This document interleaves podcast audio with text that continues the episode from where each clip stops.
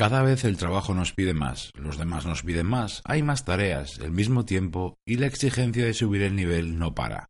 ¿Cómo hacerlo si en el fondo nosotros somos los mismos? Pues cambiando la manera en la que hacemos las cosas, empezando por una capacidad que yo considero esencial cada día que pasa. Cómo ganar intensidad inmediata para ponerte a tope cuando lo necesitas. Gracias por estar ahí, soy Berto Pena y este es el podcast de Think Wasabi donde aprendemos a ser más eficaces y a tomar el control de nuestra vida.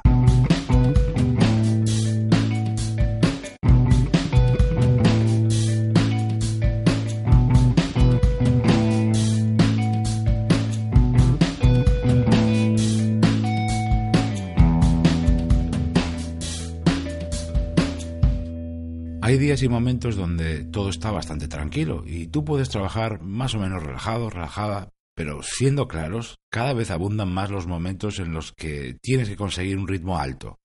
No hablo de trabajar a la carrera, de forma chapucera, en plan máquina de hacer churros. No, no. Hablo de subir varios puntos tu intensidad productiva para trabajar a tope durante un par de horas o incluso un poco más.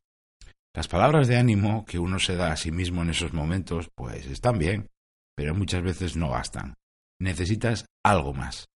Por eso te voy a dar los cinco pasos que de forma gradual vas a poder aplicar en cualquier momento y en cualquier lugar para conseguir esa tan necesaria intensidad inmediata. Vamos con ellos. El paso número uno. Identifica la mejor tarea para este momento. La siguiente tarea que debes hacer no siempre es la que tienes a continuación en tu lista de tareas. Debe ser la que mejor encaje con este momento, con tu momento, aquí y ahora.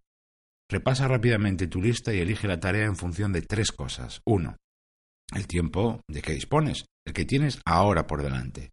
Dos, tu nivel de energía, tus ganas actuales de hacer cosas. Y tres, tu grado de atención, tu capacidad de concentración. Paso dos, céntrate solo en una cosa. Solo una cosa. Una única tarea. Eso significa cero multitarea. No intentes hacer varias cosas a la vez. La monotarea es sencilla y no llama la atención, pero es una auténtica maravilla. Te permite enchufarte antes, encontrar ritmo con más facilidad, generar ideas más rápidamente y dar con la fluidez y eficiencia que necesitas cuando más lo necesitas.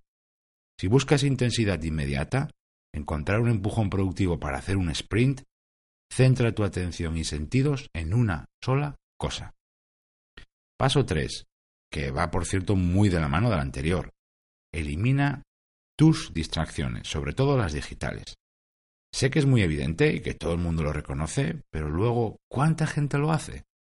Centrarte en hacer una sola cosa es vital, pero no sirve de nada si alrededor tuyo tienes un carnaval de notificaciones, alertas y distracciones. Tu mente es muy, muy, muy potente, más capaz de lo que te imaginas pero tienes que ayudarle un poco.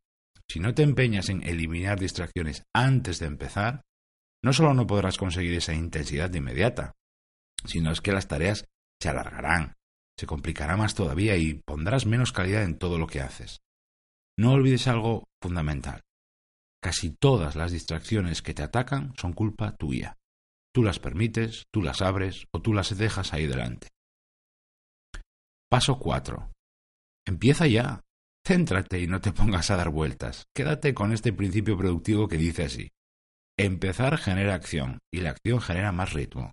El verte haciendo y avanzando por cualquier actividad o tarea, ya sea preparar un informe o un presupuesto, diseñar algo u ordenar el trastero de casa, te permite sumar más ritmo e intensidad. Es justamente el efecto contrario a lo que generan tus distracciones y las interrupciones de los demás.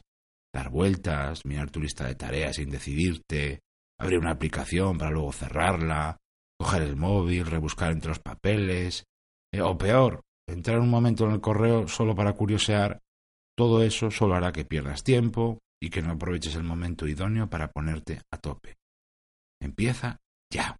Y el paso número 5.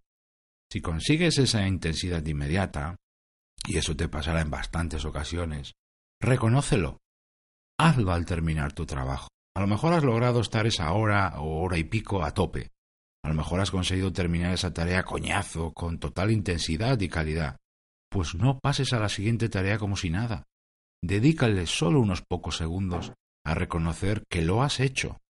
Primero porque te lo mereces y segundo porque ese mini momento de reconocimiento, eh, para decirlo abiertamente, va a actuar como un ancla que te ayudará en el futuro a repetir el proceso y encontrar esas sensaciones productivas cuando las necesites, porque cada vez tú y yo las necesitamos más.